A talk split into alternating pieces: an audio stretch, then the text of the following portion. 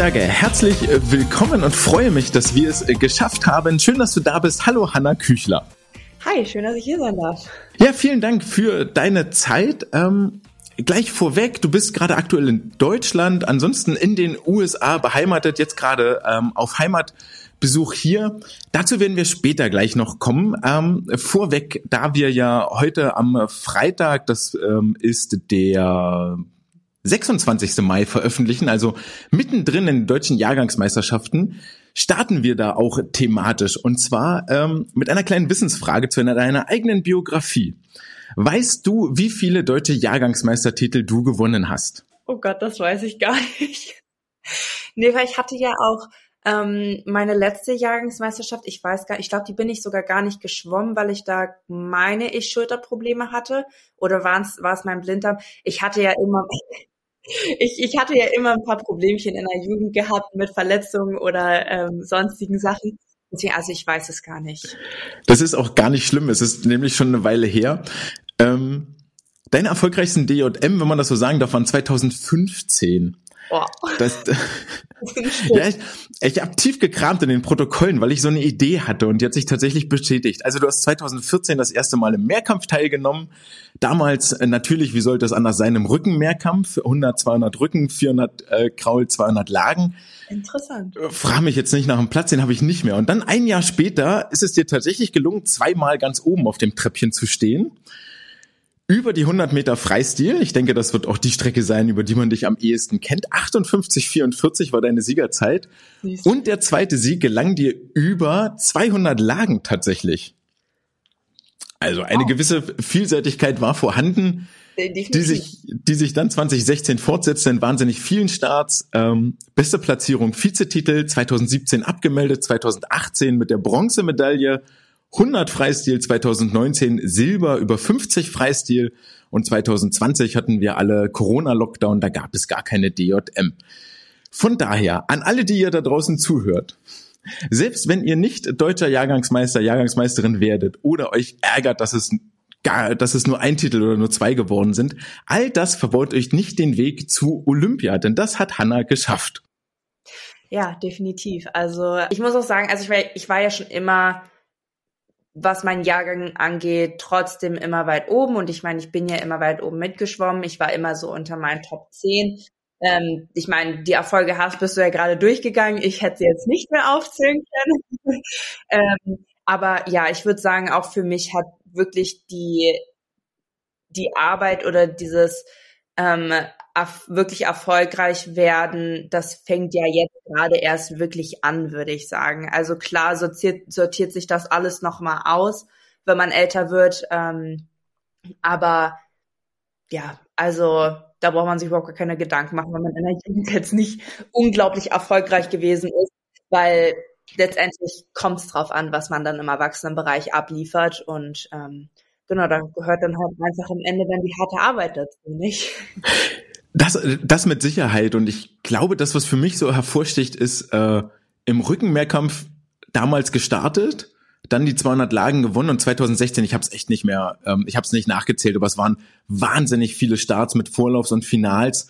Ähm, also die Vielseitigkeit ist, glaube ich, der entscheidende Punkt. Und das, was du gesagt hast, immer oben dabei. Äh, man muss nicht im Zweifel ganz oben stehen, sondern in den richtigen Momenten dann da sein. Damit sind wir auch beim nächsten Punkt, bei den richtigen Momenten äh, dazu sein. Denn es war dann äh, 2021, glaube ich, das, das ganz große Jahr. Ähm, die die Olympia-Qualifikation stand an. Wir hatten anderthalb Jahre Corona hinter uns und die äh, Olympia-Quali vom Deutschen Schwimmverband war durchgeführt, aber dennoch in einem sehr merkwürdigen Format organisiert. Es gab Vorläufe und Finals in Berlin. Es waren bloß ausgewählte Sportlerinnen und Sportler eingeladen. Du warst eine von den Glücklichen, die dann vor leeren Rängen starten durfte. Ja. Und um vielleicht die Situation nochmal zu, zu konstruieren, also es ist Frühjahr 2021, muss ja irgendwann Mai oder sowas gewesen sein, ähm, ich nehme mal an, ihr Schwimmerinnen und Schwimmer habt da sehr auf die Wettbewerbe auch hingefiebert, weil ihr wusstet, worum es geht. Und jetzt hat es für dich nach den Vorläufen nur in Anführungsstrichen für das B-Finale gereicht. Du warst also nicht unter den schnellsten sechs und das A-Finale war vor dir im Wasser, bevor dein B-Finale kam. Mhm. Im B-Finale hast du dann als Erste angeschlagen und warst damit, glaube ich, ein paar Zehntel oder Hundertstel nur schneller als Isabel Gose und hast dir den vierten Platz in der äh, ja. 4x100 Freistilstaffel gesichert. War dir damals hinter den Kulissen klar, man lugt dir da so vor aus dem ähm, Starterzelt, aus dem Vorstartzelt, welche Zeiten der A, das A-Finale geschwommen ist und dass das für dich greifbar ist? Also ich muss sagen, ich war ähm, vor meinem Finalrennen tatsächlich über, also was heißt überhaupt nicht aufgeregt, aber ich war ähm, nicht wirklich aufgeregt, was sehr verwundernswert war, weil normalerweise bin ich ja wirklich immer total hibblig und ähm, muss erst mal gucken, dass ich im Startzeit meinen Puls wieder runterbekomme. Aber aus irgendwelchem Grund war ich total in mich gekehrt und wahrscheinlich, weil ich einfach wusste, okay, so entweder ganz oder gar nicht. Und ähm, ich, ich meine, ich wusste, ich bin ja im Jahr davor, bin ich ja eine 55-0 im, im Januar in Luxemburg geschwommen, also 2020 im Januar. Das heißt, ich wusste, dass die Zeit auf jeden Fall greifbar ist. Natürlich hat mich die Vorlaufzeit ein bisschen verunsichert. Ich meine, ich, ja, ehrlich gesagt, habe ich auch mich ein bisschen reingepokert. Ähm, aber ich bin jetzt nicht davon ausgegangen, dass es nur fürs B-Finale sozusagen reicht. Letztendlich bin ich sehr glücklich darüber, dass ich im B-Finale geschwommen bin, weil ich eben auch wusste, okay, wenn ich das jetzt packen möchte, dann muss ich den anderen davon schwimmen. Und natürlich fühlt sich das besser an, wenn man dem Feld vorne wegschwimmt, als ähm, die ganzen starken Leute dann neben sich zu haben oder vielleicht eine Annika Buh neben sich zu haben, die, die dann mal eben so eine 53,9 schwimmt. Also letztendlich bin ich sehr dankbar für das B-Finale. Ich, ich bin mir ziemlich sicher, ähm, dass das dann auch der Grund gewesen ist, weshalb ich mich dann qualifiziert habe. Ich glaube, dass das im A-Finale, dass ich, dass ich mich da zu sehr gestresst hätte. Ähm, aber ja, ich habe durch, durch das Zelt geluschert und ähm, dann habe ich schon gesehen, dass Isabel auch unter einer 55 geschwommen ist und da wurde mir dann kurz ein bisschen schlecht, ähm, weil ich meine, klar, es sind alles super schnelle Zeiten gewesen und ähm, ja, aber ich, ich dachte mir eben so, ja gut, das sind jetzt halt noch ein, das sind noch anderthalb Minuten, bis es losgeht. Ähm, also kann ich da jetzt nicht wirklich viel drüber nachdenken. Vorne wegschwimmen und gucken, dass es klappt. Ja, es hat geklappt und ja, du hast das sehr, sehr gut beschrieben. So sieht das Rennen tatsächlich auch aus. Also wirklich von vorne weg und ähm, man sieht auch sehr, sehr, sehr, sehr gut, dass du dass du über eine hohe Wasserlage kommst, lang, langen Zugweg und das auch wirklich schaffst, bis rein in die Wand wirklich rein zu schwimmen. Ähm, für mich auch damals ein ich habe das auch mit einer gewissen Freude verfolgt, vor allen Dingen, weil ja dann im Nachgang oder nach dem Anschlag sieht man deinen Blick an die Anzeigetafel und du weißt, natürlich weißt du als Sportler in dem Moment ganz genau, dass die Zeit reicht und diese Freude war äh, in deinen Augen voll zu entnehmen, diese diese Emotion, die dort einfach sich Bahn bricht. Hast du dir das Rennen im Nachgang jemals wieder angeguckt? Ja, ich habe es mir tatsächlich auch von YouTube abgefilmt. Also ich habe ein Screen Recording gemacht, weil das war einfach so ein Moment von purer Erleichtig äh, von purer Leichtigkeit. Und ich war so erleichtert und diese ganze Last ist einfach so von mir abgefallen. Und ich also ich meine für jeden denke ich mal war das die die anderthalb Jahre Corona super hart. Ähm, und dann einfach so zu wissen, okay, ich, ich bin halt trotzdem eine derjenigen, die es wirklich geschafft haben letztendlich und dass so dieser Traum von den Spielen in Erfüllung geht und dann auch noch in Tokio und dann war es ja auch mehr oder weniger meine erste ähm, mein erster Auftakt mit der Nationalmannschaft, also war es nochmal extra aufregend. Ähm, ja, es war es war einfach pure pures Erleichtertsein. Das kann ich mir gut vorstellen, ähm, vor allen Dingen, weil ja die zwei Jahre davor war ja gar nichts weiter gewesen an internationalen Wettbewerben oder, oder Lehrgängen oder ähnliches. Also genau die Phase, wo man sich rantastet ans Erwachsenenteam ist bei dir mit, mit Corona ja dann ins Wasser gefallen. Jetzt ist der Name Isabel Gose schon gefallen, die, wie du auch, aus Potsdam selber kommt. Ähm, für dich hat es dann 2017 ist der Weg dann nach Hamburg gegangen, ähm, für Isabel, glaube ich, über Heidelberg nach Magdeburg weiter. Generell wart ihr damals, wenn ich so zurückgucke, und auch dafür sind die DJM-Protokolle ganz nett, ähm, eine sehr, sehr starke Trainingsgruppe. Es waren Erik Friese noch mit dabei, es waren Joscha Seilchen noch mit dabei, ähm, die, die, die Karriere eines Johannes Hinze müsstest du auch noch kurz gestreift haben in Potsdam. War das was Besonderes, was ihr da hattet? Hattest du überhaupt mit den Jungs dort dann Kontakt? Nee, also wir hatten, oder ich, wir hatten mehr oder weniger nur Kontakt mit den, ähm, mit unserem Jahrgang, also mit den Jungs, die siebte, achte, neunte Klasse dann äh, gewesen sind. Also okay, neunte dann vielleicht nicht mehr, aber so die in unserem Jahrgang und vielleicht eine drüber. Wir hatten ja auch immer separate Gruppen. Ähm, ich glaube ab der achten Klasse, also wo wir äh, Männer und Frauen getrennt haben. Ähm, genau, ich glaube, das war dann achte, neunte Klasse, siebte Klasse haben wir glaube ich alle noch zusammen trainiert. Und deswegen, also ich hatte nie Kontakt wirklich mit Johannes oder so. Dafür waren wir, glaube ich, einfach noch zu jung. Ähm, ich meine, klar, was, was möchte ein 18-, 19-Jähriger mit einer, mit einer 13-Jährigen ähm, zu tun haben wollen? Also, äh, wir haben uns natürlich immer alle gefreut, wenn, wenn wir die Großen dann immer trainieren gesehen haben und dachten uns mal so, ja, wir wollen da auch hin und so. Aber dass wir wirklich Kontakt mit den, mit den ähm, Männern und Frauen dann von, von den Älteren hatten, nicht wirklich. Hm. Okay. Ja gut, aber dieses Vorbild, diese Vorbildfunktion ist ja trotzdem da und ist ja auch immens wichtig. Definitiv. Jetzt kreuzen sich eure wieder, Wege wieder, deiner und die von, von Isabel in der Vorbereitung auf Olympia. Du hast schon gesagt, das war dein, dein erster Lehrgang mit der Nationalmannschaft, dann gleich das größte Event, was man sich als Sportler und Schwimmer irgendwie vorstellen kann. Und dein Sommer war mit Sicherheit auch anders geplant gewesen. Wie ging es dann weiter, nachdem die Qualifikation feststand? Wie wirft sich dann auf einmal das, so ein junges Leben über den Haufen?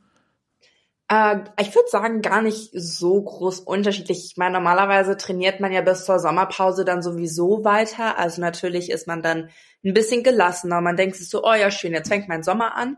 Ähm, das war dann in dem Fall dann nicht so, aber dafür lag die Vorfreude ja auf den Spielen. Also das war natürlich dann trotzdem schön, weiterhin zum Training zu gehen und man wusste so, okay, man macht's für etwas. Ähm, und ja, also ich würde sagen, dass ich, dass ich einfach ganz normal weiter trainiert habe und dann ab einem gewissen Punkt, ich weiß gar nicht mehr, wann unsere Leute dann die Sommerpause gegangen sind, aber ich kann mich definitiv noch dran erinnern, dass äh, Julia auf jeden Fall noch mit mir wirklich bis zum Ende dann durchtrainiert hat. Also sie ist dann extra noch länger geblieben und ähm, hat mich dann sozusagen in der Vorbereitung unterstützt. Dafür bin ich echt sehr dankbar. Und das waren, das müssten, glaube ich, so drei Wochen, drei, vier Wochen gewesen sein, meine ich. Aber ich kann auch sein, dass ich gerade total Mucks erzähle. ähm, ja, ist auch nicht, um, um eine Woche geht's jetzt nicht. Äh, wie war das dann für dich in Tokio selber. Es waren ja eh ganz besondere Spiele, hört man ja von allen Orten und für dich nochmal zusätzlich dort mit all den bunt gemischten Sportarten, mit vielleicht auch Idolen, die man dort so trifft. Wie war die, die Erfahrung für dich vor Ort? Also ich habe mich so ein bisschen gefühlt, als würde ich immer ein bisschen neben mir stehen. Also dass ich immer, ich, ich war die ganze Zeit so aufgeregt, dass ich, ich und ich habe so alles so in mich einfach nur reingezogen, so an an Events und an Situationen und es war einfach alles so neu und so cool und so aufregend, dass ich gar nicht wirklich oft so in den Momenten drin war, hatte ich das Gefühl. Ähm, es ist ja, es war einfach alles total überwältigend und aufregend. Also allein das, das Dorf und dann die Leute, die da waren. Dann, dann meinte ich auch, dann habe ich, als ich mit meiner Mama das eine Mal telefoniert hatte, meinte ich auch so, und weißt du was? Dann war ich mit dem Adam Peach auf einer Bahn beim Ausschwimmen. Und es war einfach alles so aufregend und einfach, ja, es war einfach besonders. Ist das so ein Moment der Einschüchterung oder ist man dann nochmal besonders aufmerksam? Vielleicht, oh, was macht, was macht der, was macht der, was macht eine, eine Sarah Sjöström, was macht eine Katie Ledecky und alle sind ja da. Ähm, ist das irgendwie zu viel rumgucken auch und zu viel abgucken? Ähm, bei mir würde ich gar nicht, würde würd ich das gar nicht so sagen. Ich war schon immer eher jemand, der dann gerade bei Wettkämpfen schon sehr auf sich selbst geachtet hat und äh, der Routine dann mehr oder weniger auch treu geblieben ist. Ähm, also ich meine, ich habe jetzt natürlich schon rumgeguckt und äh, mich hat das natürlich schon interessiert, was so die, die wirklich erfolgreichen, erfolgreichen Sportler da machen. Ähm, aber nee, ich bin, ich bin definitiv äh, meiner Routine da treu geblieben. Wir haben auch nicht groß irgendwas Neues ausprobiert, weil für mich war klar, es ergibt jetzt überhaupt gar keinen Sinn, jetzt bei den Spielen irgendeine neue Taktik auszuprobieren. Ja. ja das wirkt schon relativ aufgeräumt für, für 19 Jahre, sich dann dort nicht aus dieser, aus der gefestigten Ruhe bringen zu lassen. Hast du eine Routine bei Wettkämpfen, bei den Starts?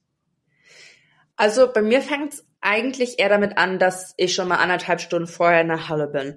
Dann ähm, bleibe ich wahrscheinlich noch mal so 10 bis 15 Minuten einfach so ein bisschen sitzen und guck mir alles an, komme ein bisschen runter, so gewöhne mich ein bisschen so an das Klima in der Halle und äh, dann geht's dann zum Einschwimmen. Da mache ich normalerweise beim Vorlauf so 600 Meter. Das habe ich lange, lange Zeit gemacht. Jetzt in den USA äh, wurde ich so ein bisschen dazu gezwungen, mal mehr zu machen. Hat mir auch gar nicht ähm, so geschadet. Also jetzt, jetzt bin ich gerade im Vorlauf ähm, habe ich das jetzt dieses Jahr einfach mal ausprobiert, so um die 800 bis 1000 zu schwimmen beim, beim Vorlauf und ähm, beim Endlauf dann ein bisschen weniger, so um die 400 bis 600. Ähm, und dann geht's auch wieder raus, dann ziehe ich mich nochmal kurz um, dann äh, sitze ich dann nochmal ungefähr 10 Minuten, so dass ich so wirklich schön trocken bin und ähm, gucke dann nochmal ein bisschen den anderen beim Einschwimmen zu oder spiele nochmal ein bisschen am Handy, bevor es dann wirklich in die in die Phase geht, wo man sich dann wirklich zu 100 Prozent konzentriert. Ähm, und dann so ungefähr eine, nee, das stimmt gar nicht, eine halbe Stunde vor dem Start gehe ich mich dann umziehen ähm, in meinen in meinen Wettkampfanzug und ja, dann wird Musik reingemacht und dann wird sich erwärmt und dann wird so ungefähr 15 Minuten vorher wird dann runter zum Vorstadtzelt gegangen und da wird dann noch mal ein bisschen sich aktiviert und dann nochmal, ja, und dann wird sich nochmal konzentriert und dann geht's los. Wow, sehr, sehr detailliert. Wenn du die 600 bis 1000 Meter im Wasser unterwegs bist, was für mich auf den ersten Blick sehr wenig erscheint, aber es äh, hilft dir und es ist dein Weg. Was machst du da? Worauf achtest du? Also ich achte eher drauf, dass ich einfach ein bisschen reinkomme, dass ich ins Schwimmen komme. Ich mache sehr viel Wassergefühl und nochmal ein bisschen Technik dann äh, gucke ich, dass ich auf jeden Fall nochmal ein paar Wenden mache, ein paar Antritte und am Ende auf jeden Fall nochmal ein 25er Sprint. Äh, Gibt es so Indikatoren, die dir sagen, ja, läuft gut oder läuft schlecht?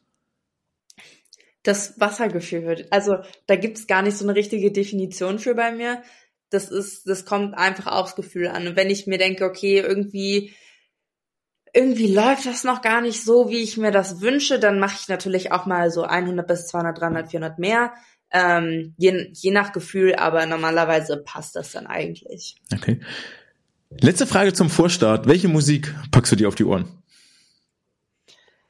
Techno.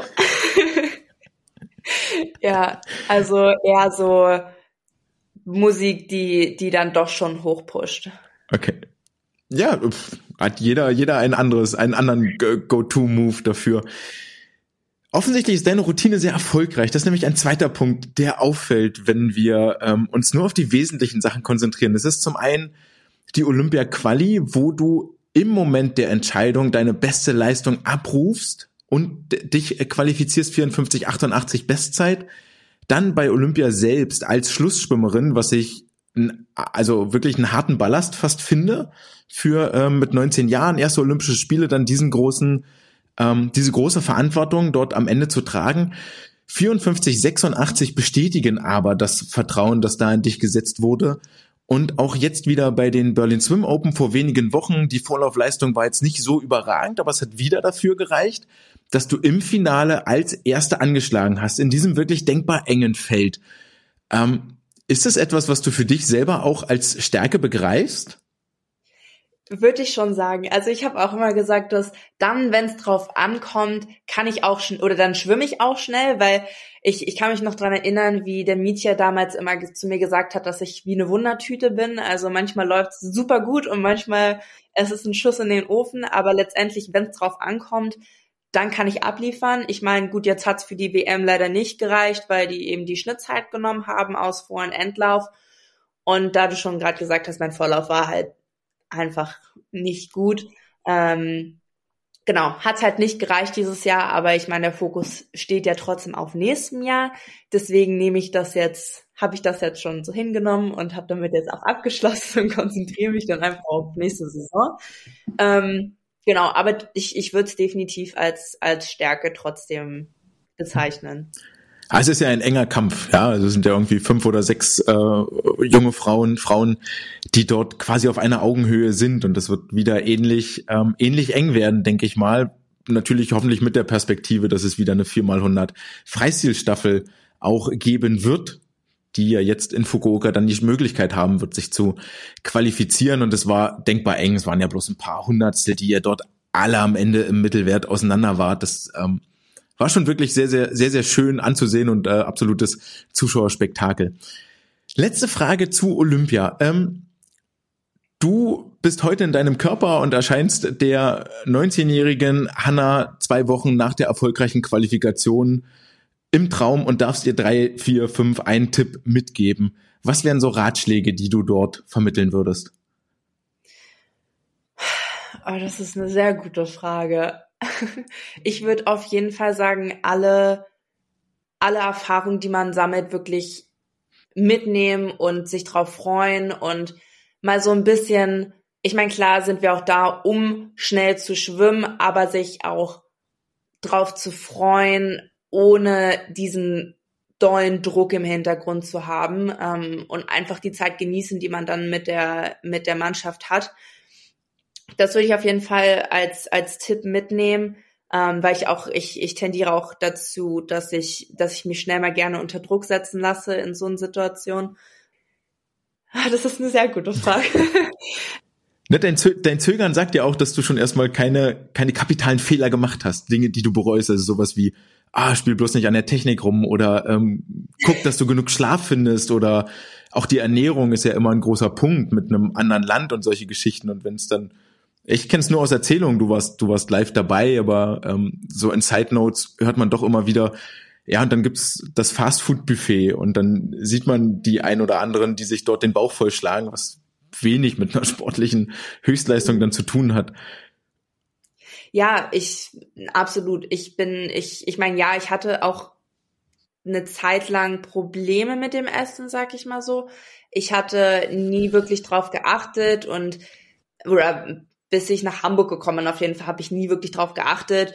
Ähm, und ich, weil ich mich einfach überhaupt gar nicht damit ausgekannt habe und ich überhaupt gar nicht wusste, okay, wie, wie ernähre ich mich denn als Sportler? Und dann in Hamburg habe ich dann erstmal mich so angetastet, so was, was ist eigentlich gut, was ist nicht so gut. Und ähm, ich habe trotzdem noch dazu tendiert, immer mal wieder so ein paar Ausbrecher zu haben, sage ich mal so, wo ich dann einfach überhaupt nicht drauf geachtet habe und dann wirklich gegessen habe, was ich wollte. Und ich muss sagen, erst als ich jetzt in den USA war oder als ich in die USA gegangen bin, habe ich wirklich erstmal gelernt, okay, gut, einfach du, du weißt mittlerweile, was man was man essen kann und was man nicht essen kann oder was man nicht essen sollte. Ähm, und natürlich isst man dann auch mal gerne was was Nettes, ähm, was Fastfood oder Süßigkeiten angeht, aber man weiß eben, dass das bei einem bei, bei einem Wettkampf nichts zu suchen hat. Ähm, ich, ich glaube, dass das dann auch immer ein bisschen auf die, auf die Zeit in der Saison drauf ankommt. Ähm, für mich ist auf jeden Fall klar, dass ich, wenn es dann eben zu so einen Wettkämpfen geht und gerade Olympia, ist einfach auch kein Platz für irgendwie groß Fast Food oder so. Also klar, am letzten Tag kann man das sich natürlich dann auch gönnen, aber den Tag vor seinem Start sollte man da sich jetzt auf jeden Fall nicht noch irgendwie McDonald's oder Burger King oder die, die Pizza reinhauen. das sagt sich so leicht und ich kann mir trotzdem den Leichtsinn vorstellen, der einige dazu verleitet, das dann doch zu tun. Ähm, okay, ist dir, ist dir nicht passiert, alles klar. Du hast jetzt gerade schon gesagt, ähm, als du damals von Potsdam nach Hamburg gegangen bist, das war 2017, ähm, da warst du 15 Jahre alt, ist jetzt nicht so das gängige Alter, in dem man sein Elternhaus oder seine Heimatstadt äh, 200 Kilometer weit weg verlässt. Was hat dich damals dazu gebracht, diese Entscheidung zu, zu treffen, die vermutlich ja nicht leicht war? Und ähm, wie hast du dann in Hamburg angefangen? In, wie hast du, hast du im Internat gewohnt, WG-mäßig oder wie, wie war das dann dort vor Ort? Genau, also ich hatte ja dann auch ein bisschen Probleme mit äh, dem ganzen Trainerteam gehabt und war auch so mit der mit der Trainingsgruppe an sich nicht mehr so wirklich glücklich und dann war ja auch die ganze Diskussion über, ähm, bleibt Potsdam Stützpunkt oder bleibt Potsdam kein Stützpunkt. Und da uns Kadern ja gesagt wurde, ihr müsst an einem Stützpunkt trainieren, habe ich mich da einfach mal ein bisschen umgeguckt und dann hat ähm, stand für mich Berlin oder Hamburg in Frage. Und dann hatte ich in Hamburg meine Probewoche gemacht und das hat alles so gut geklappt und das hat mir so gut gefallen, dass ich direkt gesagt habe, ja gut, das machen wir. Und dann eine Woche später äh, bin ich dann auch direkt eingezogen. und äh, ja, dann äh, habe ich im Internat gewohnt, bis ich, ich habe zwei Jahre, ich habe fünf Jahre war ich, glaube ich, in Hamburg insgesamt. Hm. Und dann, genau, drei Jahre habe ich im Internat gewohnt und zwei Jahre habe ich dann mit der Yusra zusammen gewohnt. Wichtiger zweiter Punkt, ähm, die WG mit Yusra Mardini. Yusra Mardini hat ja eine wahnsinnig bewegte Lebensgeschichte, glaube die wir uns alle nicht ähm, vorstellen vorstellen können und schon gar nicht nachempfinden können mit der mit dem Flüchtlings ähm, als Flüchtling aus Syrien übers Mittelmeer mit äh, ihrer Schwester Sarah das ähm, Boot gerettet. Äh, habt ihr noch Kontakt?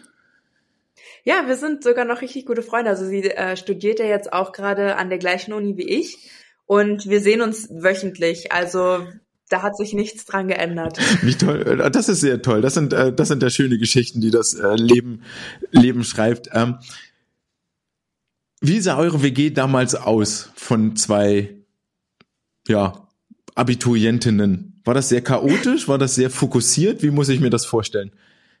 Also wir haben es immer so gemacht, dass wir normalerweise hatten wir unsere Türen einfach immer offen und wenn wir aber wussten, okay, wir wollen jetzt ein bisschen Ruhe haben, haben wir unsere Tür einfach zugemacht und dann kam der andere auch nicht rein. Also immer wenn wir wussten, okay, die Tür ist offen, dann war auch immer Raum ähm, für Konversation oder so. Und wenn sobald die Tür zu war, wussten wir, okay, die Person will gerade einfach ihre Ruhe haben und dann ist das auch gut so. Und ähm, genau so haben wir echt gut zusammengelebt und dann ja, wie eine WG halt so normal funktioniert. Also ähm, zusammen gekocht haben wir tatsächlich nicht so viel, ähm, aber hat trotzdem alles super funktioniert. Also ich hätte es nicht ich hätte es mir nicht anders gewünscht. Das ist schön. Das äh, erzählt man doch gerne über seine über seine WG-Zeit. Ihr habt euch auch beide dann für die Olympischen Spiele in Japan ähm, qualifiziert. Äh, Yusra über das äh, Flüchtlingsteam ähm, völlig zu Recht als äh, Botschaft, die dort auszusenden ist. Wie war es dann nach Olympia für dich? Da kam ja dann, glaube ich, 2021, 22 das Abi für dich in Hamburg.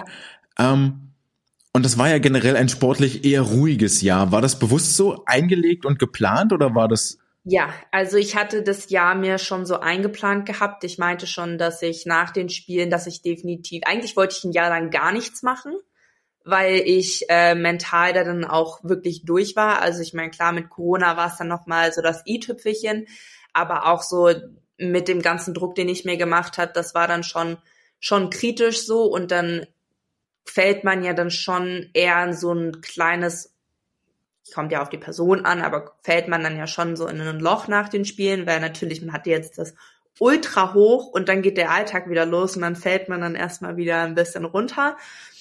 Und genau, dann hatte ich gesagt, ich, ich möchte jetzt erstmal ein Jahr lang gar nichts machen. Daraus ist dann auch nichts geworden, weil irgendwie will man ja dann doch weiter schwimmen. Und dann hatte ich das aber so gemacht, dass ich dass ich es einfach ein bisschen ruhiger gemacht habe. Also äh, ich, ich habe jetzt wirklich gesagt, gut, mir ist das jetzt egal, was ich jetzt nächstes Jahr schwimme. Ähm, ich, ich will einfach nur mich darauf fokussieren, dass mein Abi gut wird. Ähm, ich habe mir wirklich den Fokus auf die Schule gelegt und ähm, alles andere habe ich dann gesagt, kommt wie es kommt, aber ich setze mir jetzt nicht das Ziel, irgendwie EM zu schwimmen oder sonstiges. Hm. Woran hast du das gemerkt? Was waren für dich da Alarmzeichen, Alarmsignale, die geläutet haben? Jetzt, jetzt wird's deep. nee, also ich glaube, das ist das ist diese aufkommende Unruhe ständig, ähm, das ständige müde sein, äh, das Verlangen auch einfach mal was anderes zu machen, nicht jeden Tag zum Pool zu rennen, ähm, sich Gedanken drum machen, oh bin ich gut genug oder mache ich mache ich genug, ähm, habe ich jetzt nicht genug gemacht, an habe ich eine gute Ernährung, reicht das alles aus und habe ich genug Schlaf, aber komme ich in der Schule noch hinterher? Und ähm, dann generell dieses Gefühl von, oh, jetzt muss ich aber performen, weil sonst sind alle anderen enttäuscht von mir. Und das hat sich bei mir echt lange so durchgezogen, ähm, dass ich wirklich oft gesagt habe, so, boah, wenn ich jetzt nicht schnell schwimme, dann sind voll viele enttäuscht von mir. Und äh, was, was ja eigentlich totaler Quatsch ist. Also der, die einzige Person, die ja eigentlich so enttäuscht dann letztendlich ist, ist die Person dann selbst. Ähm, aber ich meine, wenn man, wenn man ja nur durch die Ränke geht und dann fragt so, hey, wie fandest du das Rennen? Und auch wenn es jetzt nicht das Beste war, werden dir 90 Prozent der Leute sagen so, ja, ich find's total toll, was du da machst und das machst du richtig gut. Und dann kommt vielleicht mal so, ja, hätte vielleicht besser laufen können, aber ich bin trotzdem stolz, dass du das alles so durchziehst. Also, ja, es ist, es ist immer dieses, dieses, dieses Druckgefühl nach, ist das jetzt genug, was ich mache? Ich glaube aber, es ist ein ganz wichtiger Punkt, weil es etwas ist, was im Schwimmen so wunderbar geht. Man hat die Zeit am Ende und die ist gut oder schlecht. Das ist Bestzeit, nahe der Bestzeit, oder das ist es halt nicht. Und man verfällt sehr schnell in die Bewertung ähm, dieser Lifetime Best in der Euphorie, der Olympia-Quali. Und aus all den Gründen kann es ja im Folgejahr schwerlich auf das gleiche Niveau wieder gehen. Aber es ist für alle messbar und einsehbar. Deswegen, das ist das ist beileibe nicht untypisch. Du hast ja auch gesagt, der, der Post-Olympia-Blues, ich glaube, Jakob Heidmann hat sich da auch mal, da auch mal drüber gesprochen, ähm, und man hört es auch von, von anderen Top-Athleten immer wieder, nach diesem Highlight wieder in den Alltag zurückzufinden, ist nicht einfach. Und ähm, das sind all die Selbstzweifel, die du dort aufgezählt hast. Hast du jetzt im Nachhinein, ist ja ein bisschen her, hast du bewusst auch nochmal reflektiert, ob das, ob das von außen tatsächlich auch kam, dieser, dieser Druck, diese Erwartungshaltung oder ob das etwas war, was du nur in dir drin mit dir ausgemacht hast? Ich würde auf jeden Fall sagen, dass das hauptsächlich der Druck ist, den ich mir selber gemacht habe. Natürlich kommt es dann, steigert man sich da als junge, als junge Frau da dann schon öfter mal rein, wenn, wenn so die Eltern sagen so, ja, hätte, hätte ja auch vielleicht noch ein bisschen schneller gehen können oder so und dann inter interpretiert man das direkt so im im falschen Sinne, obwohl die das ja auch gar nicht so meinen. Und man weiß ja auch, okay, die sind ja, also die Eltern gerade zum Beispiel sind ja auch super stolz auf einen, egal was man dann letztendlich schwimmt. Aber man nimmt sich dann natürlich so jedes Kommentar dann direkt zu Herzen. Und klar, wenn du nicht gut geschwommen bist und dann schon dir selber sagst, okay, das war jetzt einfach nichts. Und dann kommt noch ein Kommentar, dann dreht man sich das ja auch dann ein bisschen so, wie man es dann auch letztendlich hören will. Und ähm, ich glaube, dass das einfach aber auch ein, ein, ein, eine Lernexperience ist. Also man, man wächst da dann auch über die Jahre und jetzt so in dem Alter muss ich auch sagen, so klar, das ist auch einfach ein Druck, den ich mir selber gemacht habe. Also von außen. Natürlich sagen die Trainer so, ja, wir wollen dahin, aber letztendlich ist das ja auch das, was den, was es den Sport ausmacht. Also und ich meine, ohne, ohne wenigstens ein bisschen Druck im positiven Sinne wäre es ja auch Quatsch. Also. Richtig, ja, ohne dem geht's auch nicht, klar, natürlich. Und man ist da, Richtig. man ist da ein Team und ähm, das ist ja das Schöne daran, sich selbst ständig zu verbessern. Also man, ja. am Ende des Tages tritt man ja gegen sich selbst im Becken an. Äh, gegen gegen ja. eine Vergangenheitsform und dann reicht's in, im Vergleich der anderen halt zu Platz X oder Y aber ich für mich selber bin trotzdem besser geworden und das kann mal dann mal den ersten Platz oder mal den äh, vierten Platz bedeuten, abhängig von von der. Konkurrenz. Hast du dir im in dem Zuge auch professionelle Hilfe gesucht, um all diese Erfahrungen aufzubereiten, um das für dich zu bewerten? Also hattet ihr psychologische Unterstützung? Ja, also ich hatte angefangen, ähm, ich meine, also ich hatte schon mal eine ähm, sportpsychologische Betreuung, als ich nach Hamburg gegangen bin, direkt am Anfang, aber das hat nicht so ganz gut funktioniert für mich. Einfach weil ich, weil ich mit dem Therapeut nicht so ganz, ähm, nicht ganz klar gekommen, also was heißt klar gekommen, aber es war einfach nicht so das Richtige für mich. Und dann, als Corona angefangen hatte, da bin, da habe ich dann auch wieder angefangen, weil natürlich da war das Loch dann noch mal ein bisschen größer und das, das, ähm, die Olympiasaison war auch extrem schwer für mich äh, mental. Und äh, ohne Hilfe wäre das, glaube ich, dann auch nicht gegangen. Also ich empfehle oder ich, ich hoffe, dass auch jeder, der die Möglichkeit hat, Sport äh, oder sportpsychologische ähm, Hilfe zu bekommen, dass, dass die Leute das dann auch annehmen und äh, mit den Leuten arbeiten. Man muss ja nicht fundamental Riesenprobleme haben. Ähm, aber es, sei es einfach nur die alltäglichen Probleme, die man ab und zu hat oder wie man, wie man lernt, mit Stress umzugehen oder so. Auch diese kleinen Sachen helfen schon direkt, finde ich. Also wenn man dann auch über die Zeit mit der Person zusammenarbeitet. Also ich, ich fand, das war super hilfreich. Ich, also wie gesagt, ich arbeite jetzt seit, seit Jahren mit sportpsychologischer Betreuung zusammen. Absolut, ähm, absolute Zustimmung. Es schadet nicht, äh, selbst wenn man, du hast es gesagt, wenn man keine tiefgreifenden Probleme hat, aber es ist eine Drucksituation, der man dort ausgesetzt ist, sei es jetzt ein, ein DM-Finale, ein DJM-Finale oder ein norddeutsches Finale äh, oder Olympia, völlig egal. Ähm, es ist immer ein Druck, den man da hat und manche können das von Natur aus. Ich glaube, der Großteil kann damit nicht von Natur aus sehr gut und optimal umgehen und das auch zu optimieren oder zu trainieren, damit umzugehen, ist äh, mehr und mehr ein wesentlicher Bestandteil. Auf jeden Fall. Vor allem, ich finde halt auch, wenn man, wenn man sich auch mal Interviews so von den, von, von zum Beispiel Adam Peaty oder Katinka Hoshu oder sonst wem anschaut so oft wird eben auch gesagt, ja, Talent reicht dann am Ende eben auch nicht aus, weil die Leute, die am Ende gewinnen, weil talentierte Leute gibt's wie Sand am Meer, die Leute, die am Ende gewinnen, das sind die, die eben am, im Kopf am stärksten sind.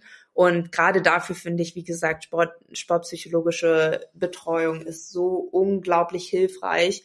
Ähm, allein zum Beispiel auch das, was ich, das, worüber wir vorhin schon gesprochen hatten, ähm, mit den Drucksituationen umzugehen. Ähm, ich, wie ich auch schon gesagt hatte, ich hatte das, als ich jünger war, immer so ins Negative gezogen und zu lernen, wie man im positiven Sinne mit dem Druck umgehen kann und ihn akzeptieren kann ähm, und damit arbeiten kann, das ist einfach, das, das kann man eben nicht einfach so lernen. Also das, du kannst nicht einfach sagen, ja, geh jetzt mal positiv mit deinem Druck um, so das funktioniert halt nicht. Also da braucht man schon schon im, im meisten Fall würde ich sagen Hilfe. Vielleicht kriegen es Leute auch alleine hin und da beneide ich, da beneide ich die Sportler dann auch drum, aber ja, also es ist wirklich super hilfreich.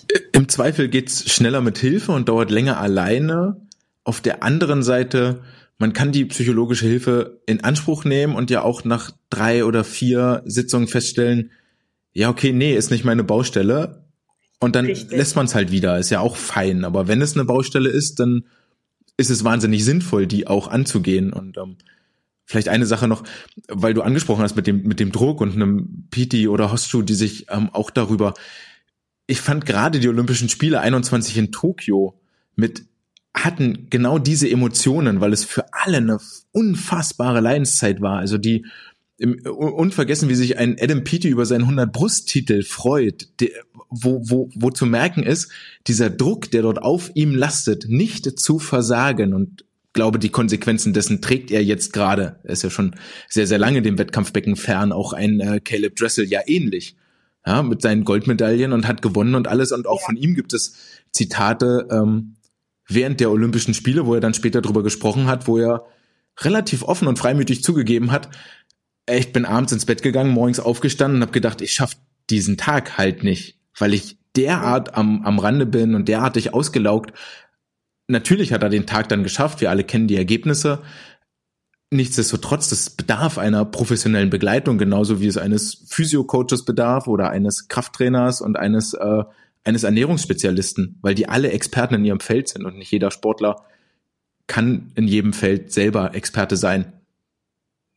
Ja, absolut. Schwerer Tobak, aber ganz, ganz, ganz, ganz wichtig ähm, an der Stelle. Hast du noch eine Frage und du musst nicht darauf antworten, das ist völlig okay. Hast du selber so Leitsätze oder Mantras oder ähm, Sätze ent entwickelt für dich oder oder ähm, Motive, Verhaltensweisen, Handlungsweisen? Woran ich jetzt natürlich zum Beispiel diese Saison sehr zu knabbern hatte, war natürlich die WM-Situation. Und ich meine, klar, die Richtlinie war ähm, beste Schnittzeit. Trotz dessen hatte ich die schnellste Zeit. Also natürlich denkt man sich dann so, ja, wie ärgerlich, jetzt habe ich die schnellste Zeit, aber fahre nirgendwo mit. Und das war super ärgerlich. Und ich meine, ich zum Beispiel Lisa, die, die mich dann so zu, die, die, die den Platz in der Staffel bekommen hat jetzt, super verdient, super Rennen gehabt, vor ein Endlauf, super stark gewesen. Ich meine, ist ein super faires Ding, hat sie sich super verdient. Ähm, trotz dessen, natürlich bin ich enttäuscht von mir selbst. Also das, ähm, das kann man gar nicht so anders sagen. Also was heißt enttäuscht von mir selbst? Die Zeit war gut wenn man berücksichtigt, wie jetzt die letzten anderthalb Jahre gelaufen sind. Ähm, da kann man sich über die Zeit definitiv nicht beschweren. Trotz dessen wäre ich natürlich gerne in der Staffel geschwommen. Ähm, und dann habe ich und dann habe ich mir dann aber auch selbst gesagt, ja, ist ja jetzt total doof, wenn ich jetzt hier wochenlang in meinem Zimmer hocke und mich selbst bemitleide und mir sagt, wie doof denn die ganze Welt ist und wie doof dann jetzt der Wettkampf gelaufen ist. Ähm, dann habe ich mir eben gesagt, so ja, das, das ist ja absolut voll der falsche Ansatz. Also ja, habe ich dann gesagt, gut, zwei Tage hast du jetzt, um mal so richtig sauer und traurig und alle Emotionen einfach rauszulassen. Ähm, und danach geht's dann aber auch weiter. Danach wird nicht mehr geweint, danach wird der Fokus auf nächste Saison gelegt und dann wird durchgezogen. Und so hat's dann auch funktioniert. Also ich war dann eben zwei Tage traurig und ähm, habe mich dann, ja, habe mich dann auch ein bisschen selbst bemitleidet, was auch total okay ist für, für zwei Tage. Ähm, aber dann ging es auch weiter. Also dann, als ich in die USA gegangen bin, ähm, ich bin ja um, um bin ich angekommen? Ich bin irgendwie am Nachmittag oder so, bin ich dann an, am Dienstag dann angekommen und dann bin ich direkt am nächsten Tag um 6 Uhr morgens wieder ins Wasser gesprungen. Also dann war für mich dann auch wirklich klar, okay, jetzt geht dann halt die nächste Saison auch weiter. Du bist relativ schnell nach den Berlin Open wieder zurück in die USA geflogen, ähm, weil du Prüfungen hattest, aber parallel dazu auch wieder das Training direkt aufgenommen. Macht ihr jetzt die, die Sommerzeit durch, weil ja Olympia 24 und die zugehörige Quali auch nicht mehr weit weg ist? Ja, also ich trainiere jetzt auf jeden Fall noch weiter. Ähm, die Sommerpause hatte ich jetzt noch nicht und die werde ich auch erst machen, die zwei Wochen bevor ich wieder in die USA gehe, weil das natürlich auch wieder ein Trainingsumschwung ist und ich, ich meine, logisch ist ja, dass wir auch eine Pause brauchen als Athleten und selbst zwei Wochen sind ja schon in der Regel eigentlich eher wenig. Normalerweise macht man ja zwischen drei und vier Wochen, dass man dann sozusagen nach der, nach den ersten anderthalb Wochen ein bisschen aktive Erholung macht, dass man mal ein bisschen Fahrrad fahren geht oder ein bisschen schwimmt, aber jetzt nicht irgendwie leistungsmäßig. Und deswegen habe ich gesagt, okay, ich mache jetzt einfach zwei Wochen, mache ich dann nichts. Vielleicht mache ich ein bisschen was, aber auf jeden Fall zwei Wochen Pause ist äh, fest. Die werde ich dann machen, bevor ich wieder in die USA gehe. Und ähm, genau, dann kommt aber auch keine Pause mehr dazwischen. Dann wird ganz normal die Saison durchgeschwommen. In der Hoffnung, dass du äh, verletzungsfrei bleibst, was mich zum, naja, wir gucken mal, ähm, vorletzten Punkt vielleicht bringt. Im, nämlich in Vorbereitung auf die WM, äh, hattest du gesagt, wir hatten uns am Beckenrand kurz unterhalten, ähm, dass das erste Jahr jetzt in den USA, 22, 23, es war ja deine erste Saison irgendwie. In meinem Kopf bist du schon zwei Jahre da gewesen, aber ähm, gut, nicht einfach war, unter anderem von Verletzungen geprägt. Äh, wie schwer, wie schwer war das? So weit weg von der Heimat, vielleicht mit Heimweh auch. Ähm, wie war die Betreuung? Was hattest du überhaupt, wenn du drüber sprechen möchtest? Also es war schon sehr schwer. Also ich habe mir das schöner auf jeden Fall ausgemalt, äh, als es letztendlich war. Das ist auf jeden Fall das erste Semester. Ähm, ich meine, ich bin ja generell ein sehr positiver Mensch. Ähm, ich ich versuche alles erstmal im positiven Sinne zu sehen ähm, und da im positiven Sinne auch ranzugehen. Und ja, ich, ich hatte mir es ein bisschen ähm, entspannter alles ausgemalt. Und dann kam Krankheit nach Krankheit nach Krankheit nach Krankheit. Und dann war auch mal die Schulter wieder für sechs Wochen mit drin. Und dann hatte ich Corona im Dezember. Und es war eigentlich nur ein ständiges Hin und Her und ich war einfach ständig krank und ich musste ständig Antibiotikum nehmen und ähm, ja, war alles nicht so lustig. Und dann kam ja auch noch der Schulstress dazu. Ähm, in Hamburg war ich es jetzt nicht gewohnt, ähm, so viel für die Schule zu machen. Äh, also da habe ich mich halt aufs Abi habe ich mich vorbereitet und sonst habe ich da eher wenig gemacht für die Schule. Ähm, und da jetzt in der USA wirklich jede Woche, jeden Tag an der Schule zu sitzen, auch durchs Wochenende durch, das war halt schon eine sehr große Last. Also ähm, das, das war schon nicht einfach und dann natürlich so weit weg von, von den Eltern. Ich war noch nie ein Heimwehkind gewesen, aber da hat man schon echt gemerkt, so, boah, ich hätte jetzt eigentlich schon gern meine Eltern neben mir zu sitzen und einfach mal, ich, ich will einfach mal meine Seele baumen lassen, was war wirklich tagtäglich war einfach nur Stress. Und ähm, das war schon, also es war schon sehr, sehr schwer. Aber dann, als ich ähm, aus der Weihnachtspause wieder zurückgegangen bin, dann lief alles wirklich reibungslos. Also es war wirklich eine 180-Grad-Wendung, also von wirklich katastrophal bis bis hin zu wirklich richtig gut. Also ich habe jetzt äh, seit dem seit Januar habe ich eine einzige Trainingseinheit verpasst, ähm, was das was das ähm, amerikanische Schwimmen angeht, ähm, weil danach war es ja mit Reisen immer ein bisschen schwierig. Ähm, aber grundsätzlich, ich bin durchgeschwommen, ähm, ich bin nicht mehr krank gewesen. Also seit Januar habe ich bin ich kein einziges Mal mehr krank gewesen. Ähm, Schule läuft richtig gut. Ich habe jetzt, ähm, ich habe jetzt in allen Kursen, die ich jetzt hatte, ich habe jetzt dieses Halbjahr fünf Kurse genommen. Ich habe vier Einsen und eine zwei. Ähm, also auf einmal lief's dann. und so kann es dann natürlich auch gerne weitergehen. Ähm, deswegen bin ich auch super, super gespannt auf nächste Saison. Also wenn, wenn die nächste Saison so läuft wie jetzt die letzten vier, fünf Monate, dann bin ich auf jeden Fall ready. Das klingt gut, das ist eine schöne Ansage. Was studierst du gerade? Ich studiere Immobilienwirtschaft und ähm, Architektur als Nebenfach. Oh, schön, Architektur. Ja, was, ein bisschen was Künstlerisches, fast.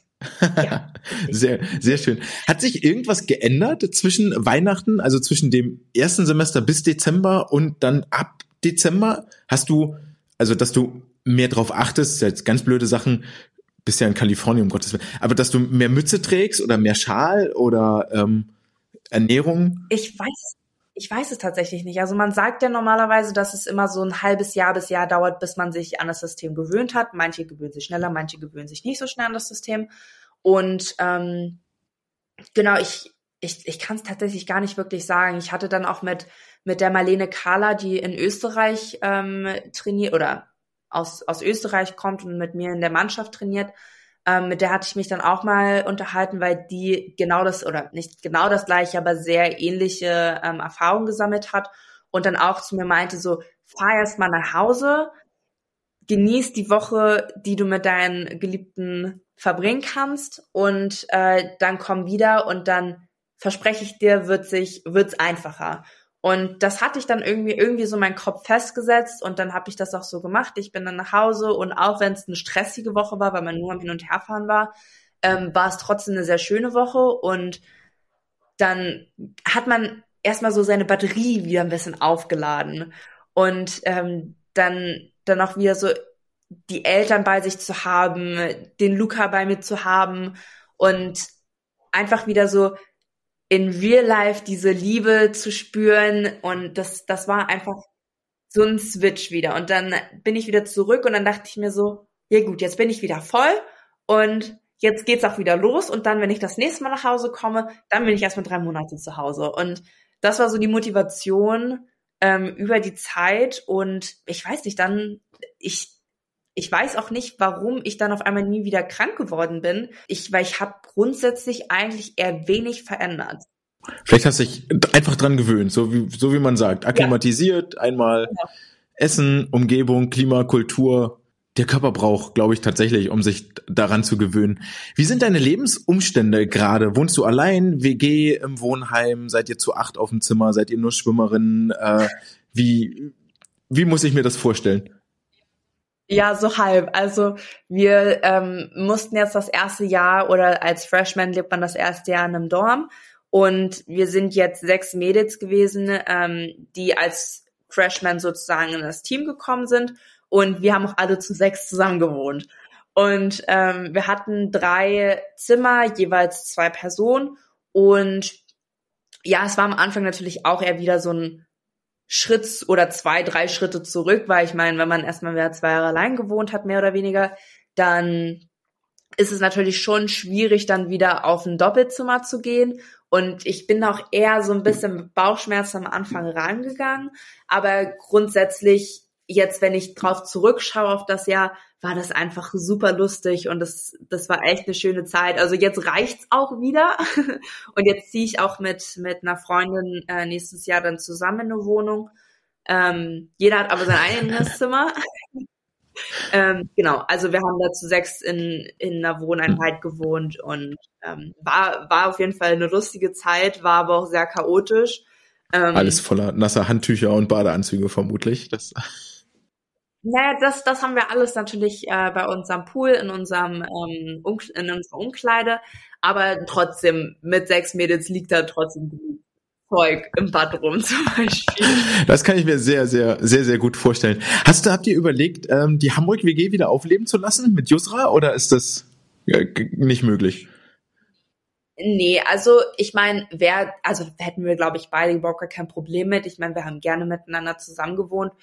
Ähm, aber sie hat ja da jetzt auch ihr eigenes Ding, also sie hat ja jetzt auch ihr Abstand von der Schwimmwelt genommen. Und ähm, ich meine, ich bin, ich bin total zusammen mit meinem Team und das passt, glaube ich, gerade so von unseren Lebenssituationen nicht wirklich her zusammen. Ähm, aber ich meine, Nein, hätte ich jetzt nicht gesagt. Ja, ist ja okay. Ähm, ihr habt ja trotzdem noch Kontakt, wie du gesagt hast, und äh, jeder, jeder geht seinen Weg. Was sind so die schönsten Momente im letzten Jahr in den USA, an die du dich zurückerinnerst?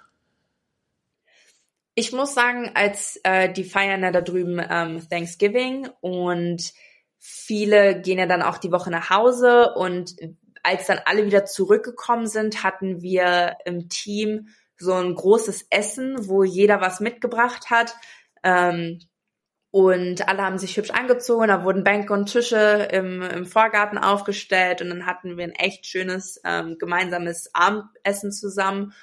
Und das war wirklich etwas, wo ich mir dachte, boah, das, das ist echt schön. Ich meine, ja, wir sind nicht alle Best Friends im Team. Ich meine, paar haben mehr Kontakt mit dem anderen, manche haben gar keinen Kontakt mit dem anderen, aber einfach so dieses Teamgefühl, man sitzt zusammen, man hat einfach einen schönen Abend gemeinsam. Das war echt richtig, richtig schön und da erinnere, mich, erinnere ich mich echt gerne zurück.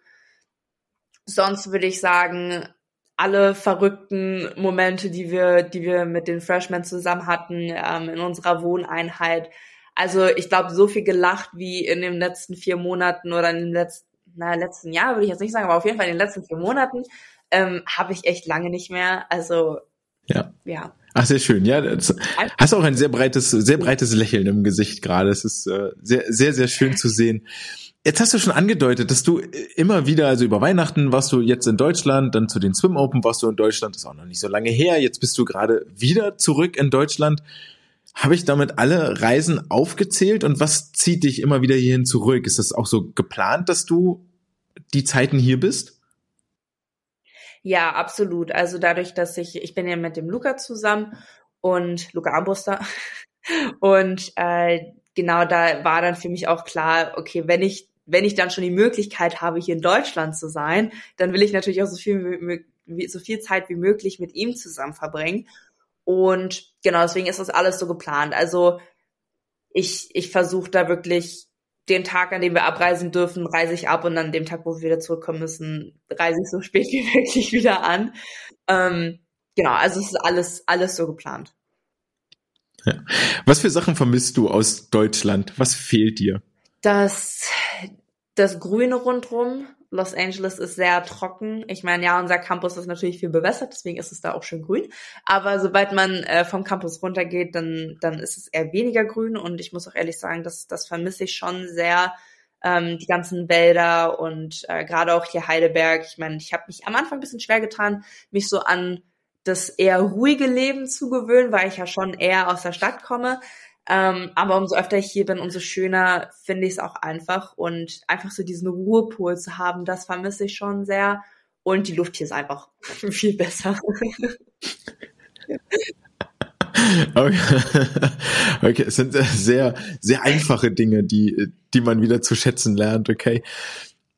Jetzt fängt die neue Saison an. Ja, Saison 2023, 24, das Höhepunkt Olympia in Paris steht für für alle, die das ähm, ernsthaft betreiben und äh, in deinem Alter sind, plus minus ähm, auf dem Zettel.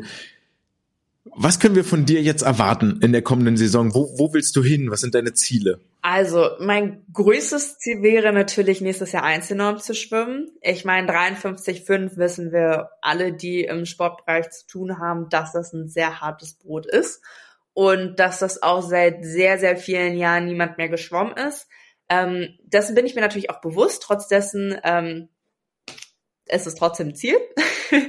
und ähm, da möchte ich hin. Und wie gesagt, jetzt, wenn die Saison hoffentlich so läuft wie die letzten paar Monate, dann sehe ich das auch als realistisch an.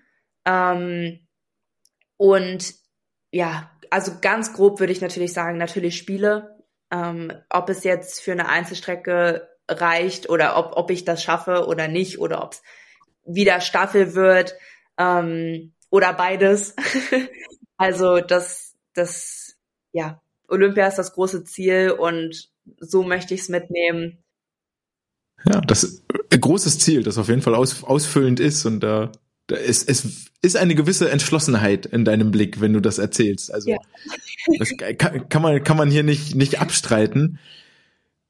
Dann würde ich sagen, ähm, ah, ein Zitat noch dazu, weil du gerade sagtest, es ist ein sehr großes Ziel. Ähm, was ich auch immer wieder gerne gerne rauskrame aus meinem inneren Fundus, ist die die der Satz: Wenn dir dein Ziel keine Angst macht, dann such dir ein neues. Ja. Und ich, ich glaube, das trifft's ganz gut. Und zumindest haben die letzten Jahre gezeigt, dass du in den äh, wichtigen Momenten da bist, dass du dich auch durchbeißen kannst. Und äh, ich wünsche dir alles Gute für die kommenden Monate und die kommende Saison und dass du das auch erreichst, was du dir dort vorgenommen hast. Es wäre dir zu wünschen und zu gönnen. Vielen Dank für deine Zeit und dass Dankeschön. du hier warst.